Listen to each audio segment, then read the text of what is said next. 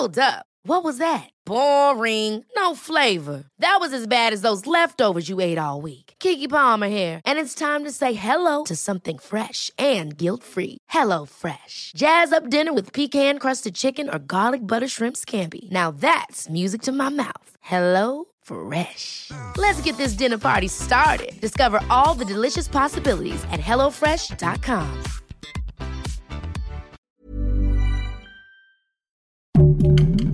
Heraldo Podcast, un lugar para tus oídos.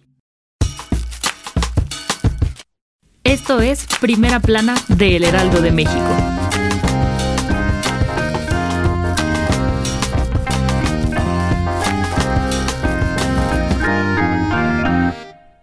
¿Y ahora cómo le voy a hacer para llegar hasta el aeropuerto de Santa Lucía? Seguro te has preguntado esto en alguna ocasión.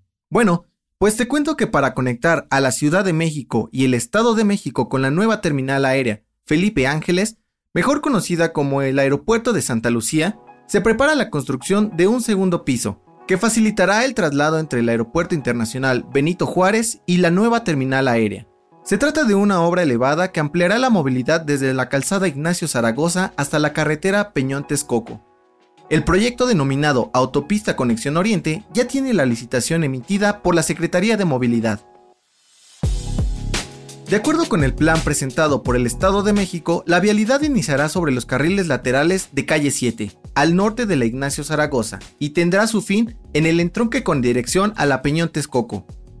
Se pretende construir 6 kilómetros de autopista, de los cuales 4 serán para un viaducto elevado que cruzará las avenidas Pantitlán, Chimalhuacán, y Bordo de Xochaca, en Nezahualcóyotl, mismo que llevará hasta la carretera a Texcoco y se podrá conectar con la carretera Ecatepec-Naucalpan por el anillo periférico. Al igual que en otros viaductos elevados en el periférico, la autopista será de cuota, por lo que se otorgará una concesión de 30 años de duración. De acuerdo con la convocatoria, la firma del título de concesión se realizará el 31 de marzo de este año. Cambiemos un poco el tema. Pues recientemente se dio a conocer que el tope de gastos para las campañas electorales de candidatos a alcaldías de la Ciudad de México creció más del 100% en comparación al 2018. En Iztapalapa, por ejemplo, el límite de gastos creció de 3 a más de 9 millones de pesos y en Coajimalpa de 422 mil a más de un millón de pesos.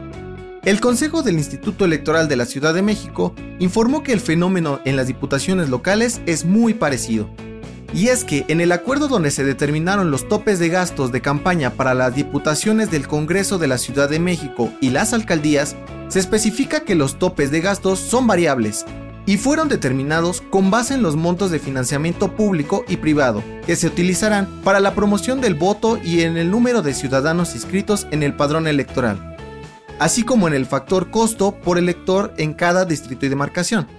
Con información de José Ríos y Carlos Navarro. El dato que cambiará tu día. Buenas noticias, la edición número 42 de la Feria Internacional del Libro del Palacio de Minería inició este jueves 18 de febrero de manera virtual, donde podremos seguir 60 actividades en redes sociales que culminarán el 1 de marzo, por lo que podrás disfrutar de presentaciones de libros, mesas redondas, recitales, lecturas y conferencias. Esto fue Primera Plana, un podcast de El Heraldo de México. Encuentra nuestra primera plana en el periódico impreso, página web y ahora en podcast. El guion es de Sheila Navarro. Diseño de audio de Federico Baños.